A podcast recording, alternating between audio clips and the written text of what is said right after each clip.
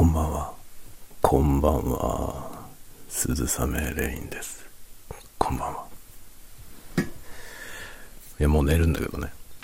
寝るんだけど、寝る前にちょっとだけ喋ろうかなと思って、やっております。このね、サントリーじゃないわ。え？サントリーだ。サントリーの VO っていうね、ブランデー、ほんのちょっとだけ残ってるんで、これも、こんなちょっとだけ残しといてもあれじゃないっていう感じなんで、飲んじゃおうと思って、まあこれを飲んじゃおうと思ったら、じゃあそれ飲みながらなんか喋ったらいいかなってちょっと思いまして、収録することにしましたよ。というわけで、まず残りの VO を全部グラスに注ぎます。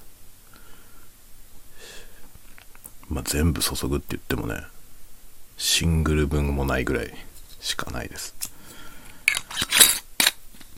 終わりました。この瓶は、空き瓶として処分。えっ、ー、とですね、あの、ノートの方でね、泉さんという方が、なんか、 Zoomの、 Zoomを使った、えーなんだろう、オンラインのサークルみたいなのをね、やれやられてるみたいなんですよ。あんまりよく知らないんですけど、その、アリトルっていうね、タイトルで、えーやらやってたみたいなんですね。で、それを、えー久しぶりに再開しますというノートをこの間拝見しまして、で、前のやつね、そのやってた頃のを知らなかったんですけど、ちょっと面白そうだったんでね、なんか、見学したいな、みたいなことをね、ちょっと反応してみたんですよね。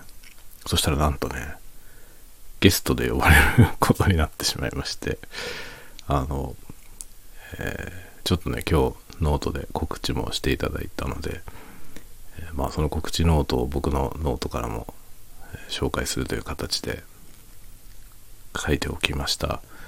9月9日の金曜日の夜ですね。夜10時からやるという感じになりました。 Zoomです。 Zoomでのイベントなんで、まあ、あの、顔が見える状態でね、ビデオ通話状態でなんか喋ります。映画の話をするそうです。楽しみですね。なんかそもそもあの、僕がやっているポッドキャストのね、あの、ドライブ・マイ・カーの紹介をした回のやつを聞いていただいたみたいで、で、なんかね、その映画の話をね、僕と映画の話をしたいと思ってくださったみたいなんですよね。大変ありがたいですね。まあそんなようなことでね、映画の話をする何らかのコンテンツをやることになりました。楽しみです。それがまあ来週ですよね。来週の金曜日か。なんですが、今週すごいバタバタしてまして、今日明日はちょっとね、仕事の方がいっぱいいっぱいで、忙しいんですけど。で、しかもですね、明日火曜日でしょ？明日というかもう今日、今日か。火曜日ですね。で、水曜日はね、まあ、水曜日だけちょっとゆっくりかなと思ってたんですけど、なんとですね、東京から、えーお客さんが来ることになりまして、えーその人と夜ね、会食という感じですね。多分帰ってくるの遅くなるんですね。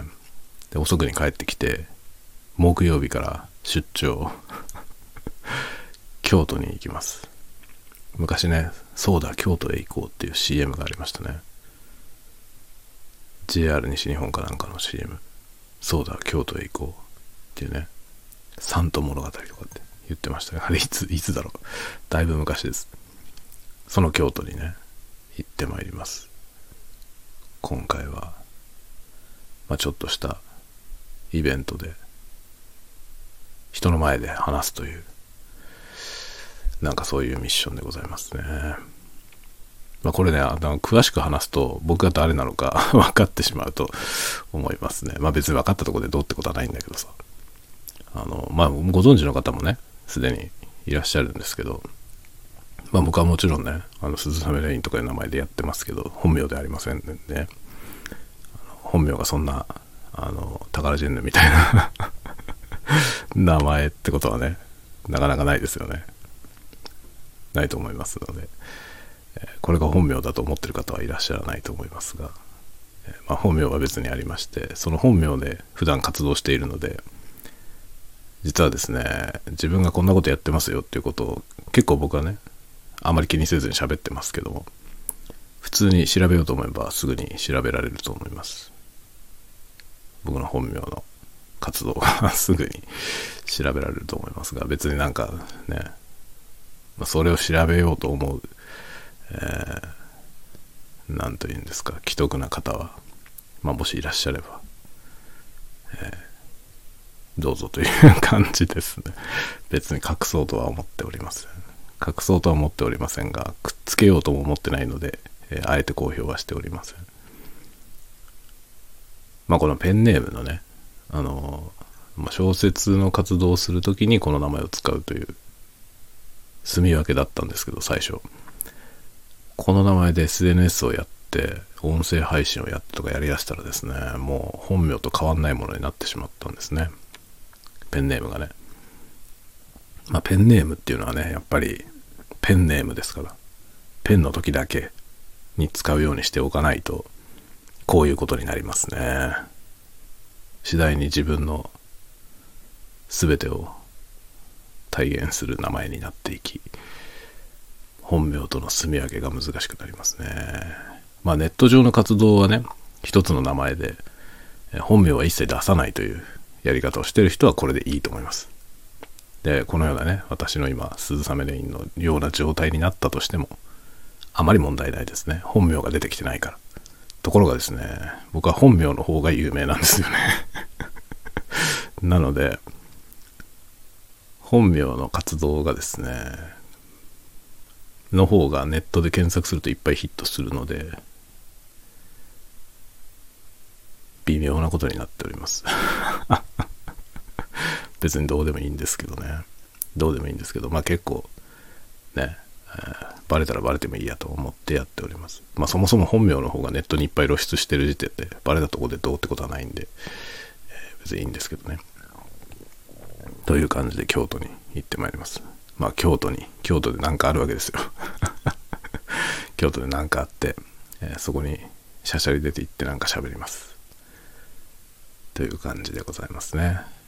で、まあそれ金曜日にあるんですけど、木曜日に京都行って、金曜日にそれをやって、で、えー、夜はね、遅くなるので、もう一泊して土曜日に帰りますという感じですね。でも出張なので、自腹じゃなくて会社持ちで移動するので、まあ、なるべく安い便がいいなと言われますね、会社からね。で、まあ会社に取ってもらいました。そしたらですね、土曜日の夜なんですよ、帰りの便が。土曜日何も予定ないんですよ。朝、朝10時にホテルをチェックアウトして、飛行機は伊丹空港からですね、伊丹空港から乗るのが夕方の6時半ぐらいでしたかね。なんかそのぐらいの便ですね。丸一日暇でございます 京都で暇でございます。まあ、空港は伊丹なんで、えー、まあ早めにね、5時半ぐらいに伊丹空港に行くような感じですか。まあそれでもね、4時とか4時半ぐらいまでは京都で時間があります。朝からですよ。結構いろんなところを回れるのかなと思ってます。でもね、まあ、いわゆる京都。一応修学旅行で行ったことありますから、中3の時に 中3の時は30年前ですけども、30年前に京都行きましたんでね。二条城とかね、えー、清水寺見ました。そういうとこに行っても、まあ、しょうがないかなと思うので、なんか違うところに、まあ、カフェ巡りとかしようかなと考えているところです。なんかおすすめとかあったら教えてください。京都だったらここを見た方がいいんじゃないのっていうね、えー、のを見て、えー、教えていただければあのちょっと足を伸ばしてみたりできるかもしれません。京都はねまあしばらく行ってないんですけど、えー、ちょっと京都にゆかりのある作品は関わったことがあってとかいうことを言ってるとねまあこれもなんか、えー、見バレにつながると思います。見見バレしても別にいいんだけど見バレにつながりそうな気がするけどね。そういうような仕事もしたことがあります。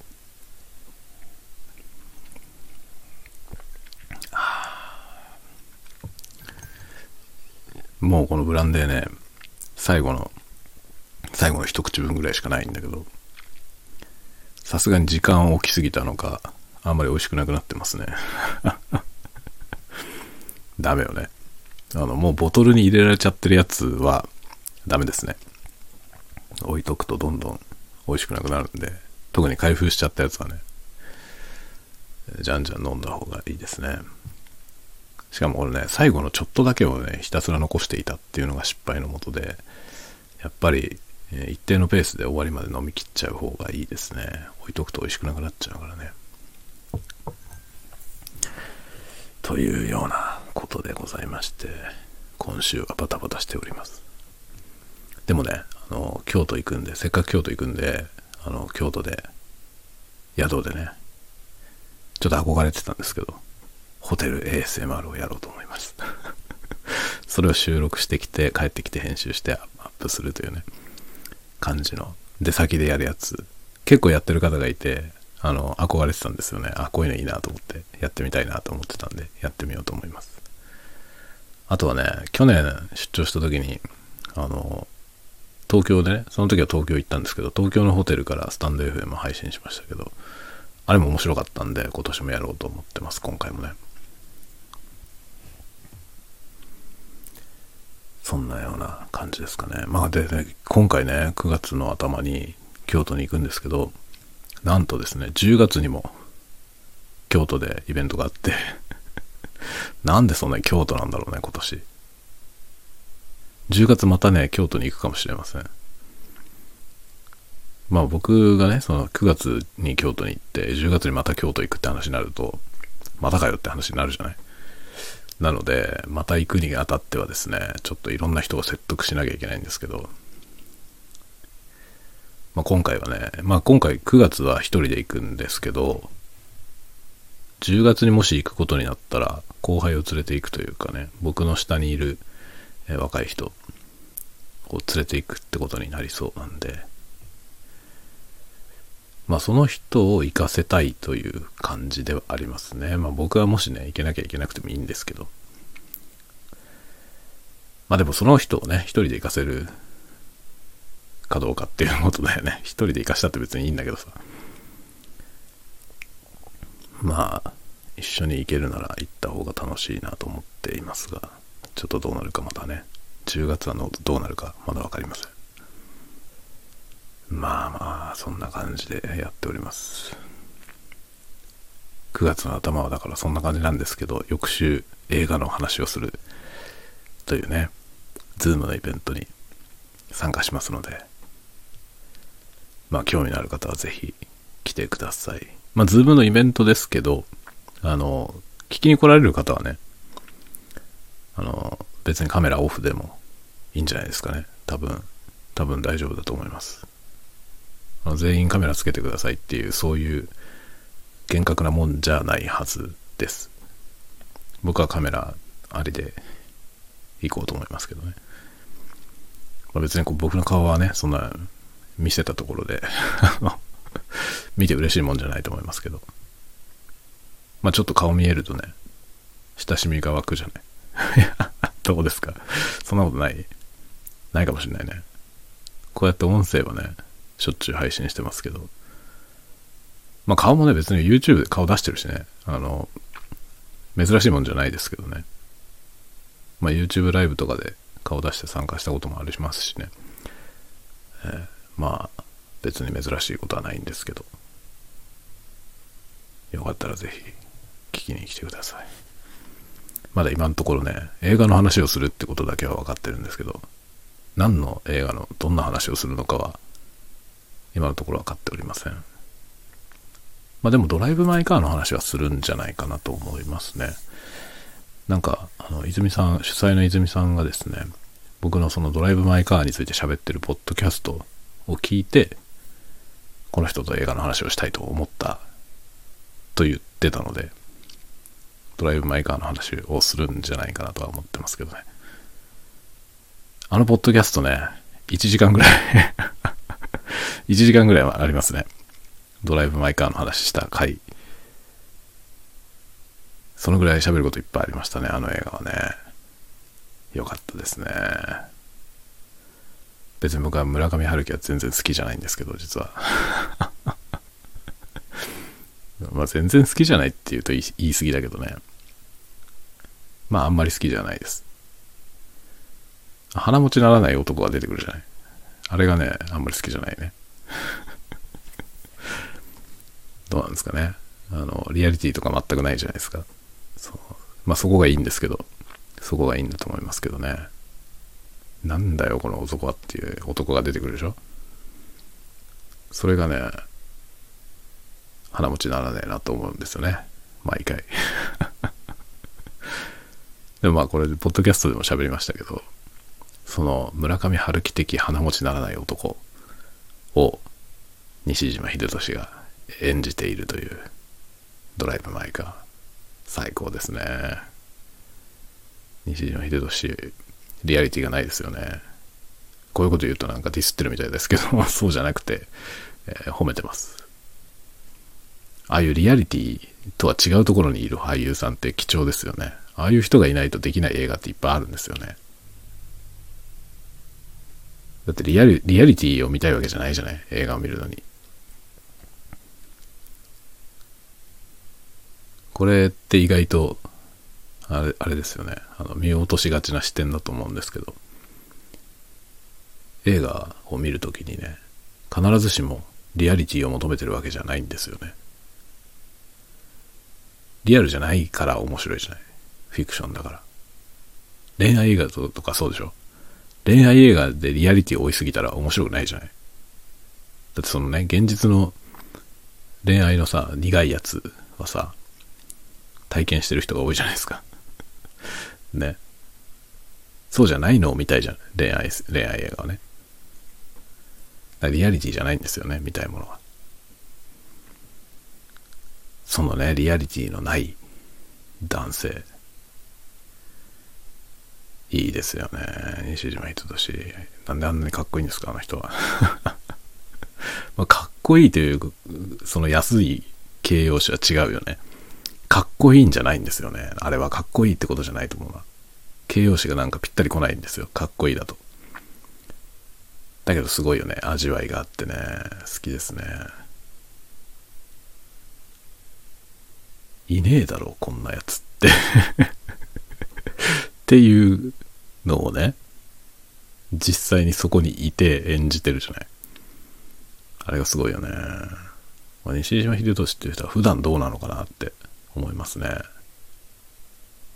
普段どんな風なんだろう、あの人。あの人の普段があまり想像できないんですよね。そこが多分リアリティのなさにつながっていると思いますね。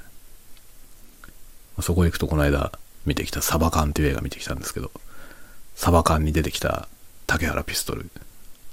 最高でしたね。西島秀俊の反対側にいる感じがします。もう超リアル。もう超リアルです。あ、こういう親父いそうっていう親父。お父さんじゃないんですよ。親父。もうね、最高でした。こういう親父いいなっていう、いい親父を演じてましたね。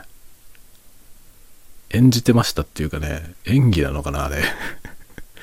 あまりにもリアリティがありすぎて演技に見えませんでした。竹原ピストル、いいですよね。あの方向性の人今少ないから、重宝ですね、あの人。ああいう役やるんだったらね、なんかピカイチなんじゃないかと思いました、この間、サバ缶で見て。あまりにもうまくて最高でしたね。で、自転車に乗ってね、自転車の2人乗りで後ろに自分の子供、息子をね、乗せて、自転車に乗りながらね、あの、酒と涙と男と女って歌あるじゃないですか。川島英語の。あれを、まあ、歌ってんですよ。自転車こぎながら。もうね、最高なんですよ。歌のリアリティがすごいんですよ。まあ、竹原ピストルってもともと歌い手じゃない。歌手でしょ。プロのシンガーなんですよね。なんですが、田舎のおっちゃんが自転車こぎながら歌ってるっていう感じなんですよ。で、そのね、歌のうまさがね、あ、このおっちゃん意外と歌うめえなっていう歌のうまさなの。それがすごいよね。そのリアリティってすごくないですか？あの人人一倍歌がうまいはずなんですよ。歌手だし。なんですけど、あ、このおっちゃんなんか意外と歌うめえじゃないぐらいの感じに歌ってんの。すごいリアリティですね。あのくらいの歌のうまいおっちゃんっていうのはいそうなんですよ。そこそこ歌がうまい感じなんですけど、別にうまく歌おうとして歌ってるわけじゃないのよね。自転車で子供を後ろに乗せてね、田んぼのあぜみたいなところ走りながら歌ってんですよ。いいんだよね、これが。あのリアリティはすごいですね。西島秀俊の逆さまの方向にいる俳優さんという感じがしました。どっちも好きです。どっちも好きです。肩や汗をかいても朝の匂いがしない西島秀俊と、汗をかいてないのに汗臭い竹原ピストル。いいですね、この対比。これどうでもいい話だったら永遠に 永遠に話し続けられるという感じでございますけれども。どこにもニーズがない可能性もありますけどもね。皆様寝も、寝落ちように聞いてください。ぜひ。という、という感じでございまして、来週は、竹原ピストルの話はしないと思いますけど、え、ドライブ・マイ・カーの話は多分するんじゃないでしょうか。サーブ。赤のサーブに乗ってましたね。原作では黄色いサーブだったと思いますが、映画では赤いサーブになってました。まあ赤いサーブの方がいいんじゃないですか。黄色のサーブはあまり見たことないです。赤はちょっとちょいちょい見ますけど。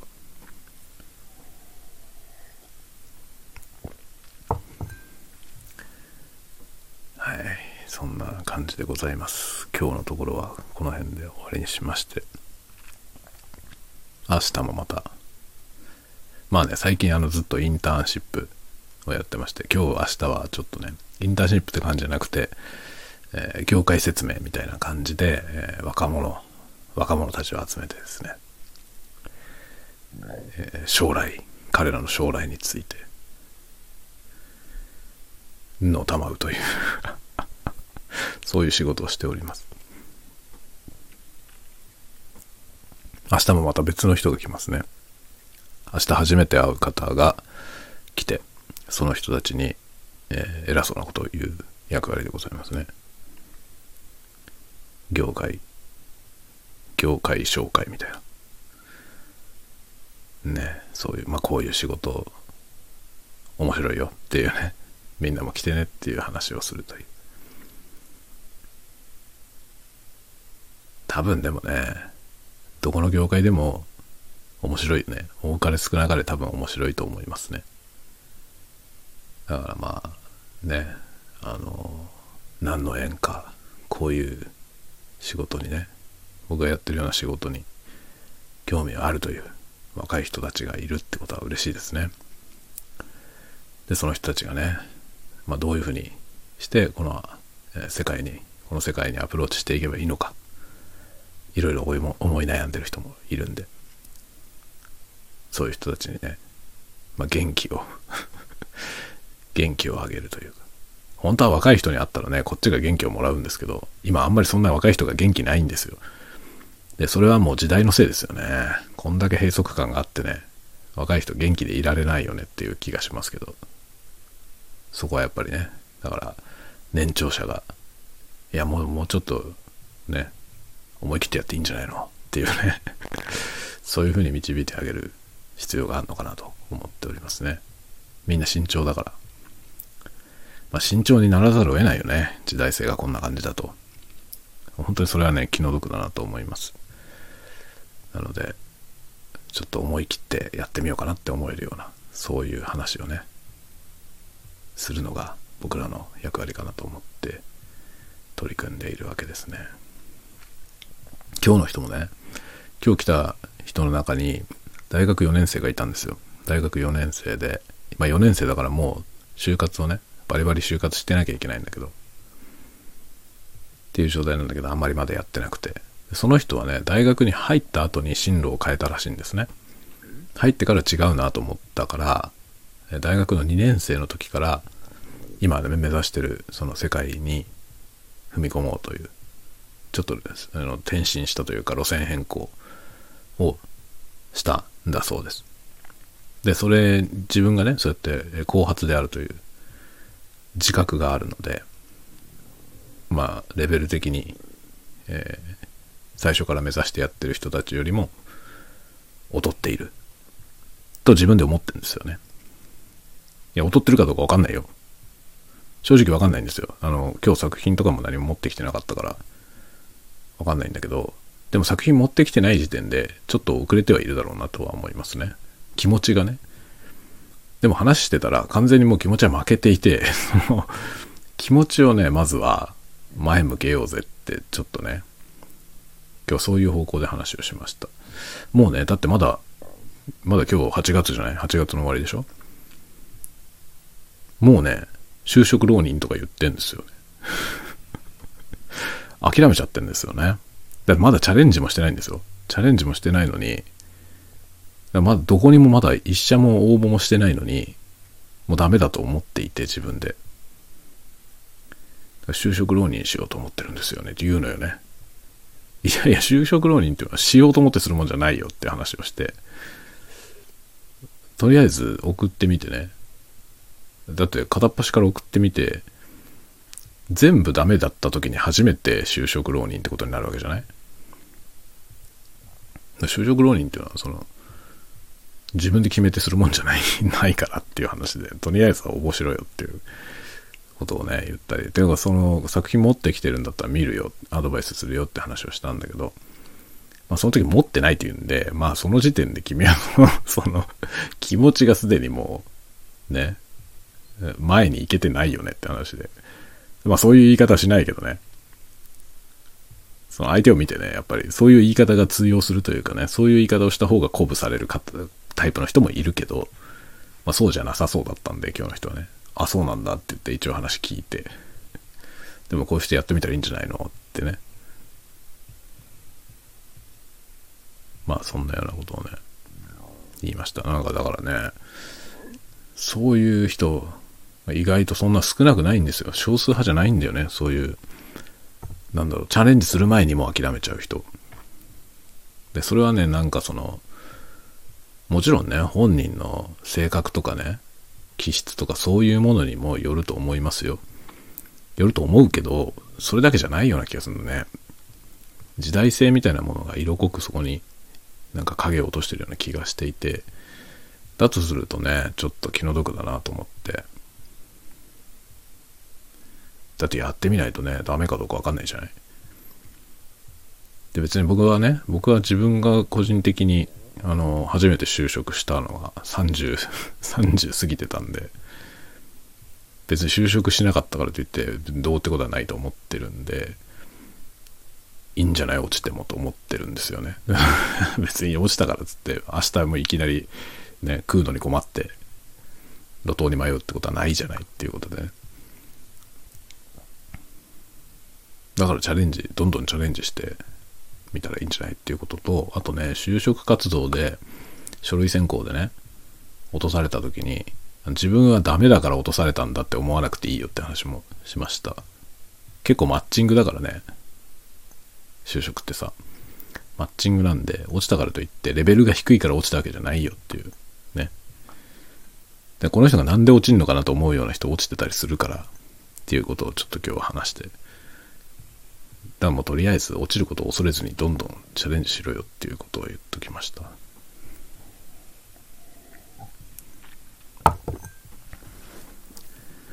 まあ、いよいよ心配だったらね、別に応募する前にね、誰かに見せればいいのよ。僕とかに。僕はまあ別にうちの会社じゃないとこに応募する人でも別にね、こういうの応募しようと思ってるんですけど、どうすかっていうの相談されたら答えるしね。それはもうちゃんと率直にやりますね。こういう会社に応募するんだったらこういう内容がいいんじゃないのとかね。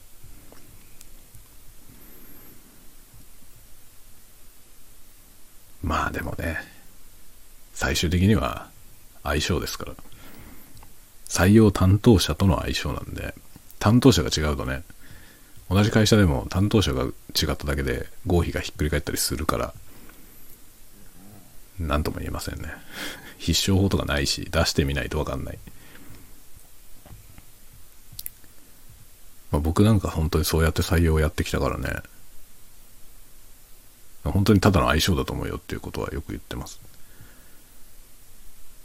何しろうちの採用基準ですらがね、その書類選考で来て、あの、本社の方で落とされた人、本社的には不合格だけど、まああなたがね、取るんだったらいいんじゃないっていう感じで判断が僕に委ねられて、それで採用したっていう人いっぱいいるんですよ。何人も。で、僕が採用した人はみんな優秀なんですよ。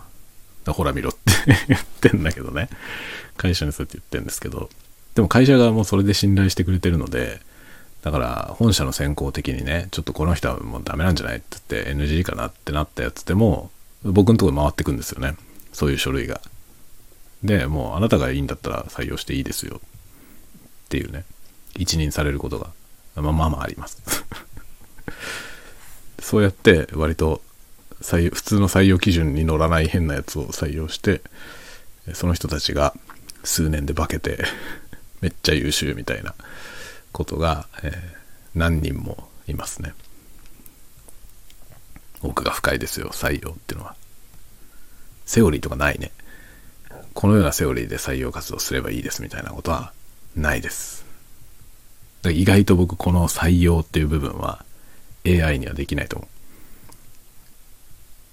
最大公約数的にはうまくいくと思いますよ。AI の方が。AI は、あの、統計が、統計のね、統計のデータを使うプロですから、奴らに任せておけば大きく失敗しないと思いますけど、こういう僕が撮ってるような数年で化ける変態みたいなやつ を採用することはないでしょうね。AI はこういう人を絶対採用しないなと僕は思います。それをやるのが僕の仕事ですね。AI にはできないことをやる。これからの世の中は多分その視点が必要ですね。統計的に考えて何かするっていうね。そういうことに関しては人間はもう AI にかないませんから、何しろケーススタディがもう何億倍の 人間が一生かかってやるのの何億倍ものケーススタディを奴らはできますので、同じフィールドで戦って勝てるはずがないので、違うことをしないといけない。でも AI には直感とかないですからね。何しろ統計を武器にすることしかできないので、統計じゃないもので戦えば AI に勝てます。それは嗅覚。感覚のものですね。なんかこいつ面白そうみたいなので採用することはきっと AI にはできないと思う。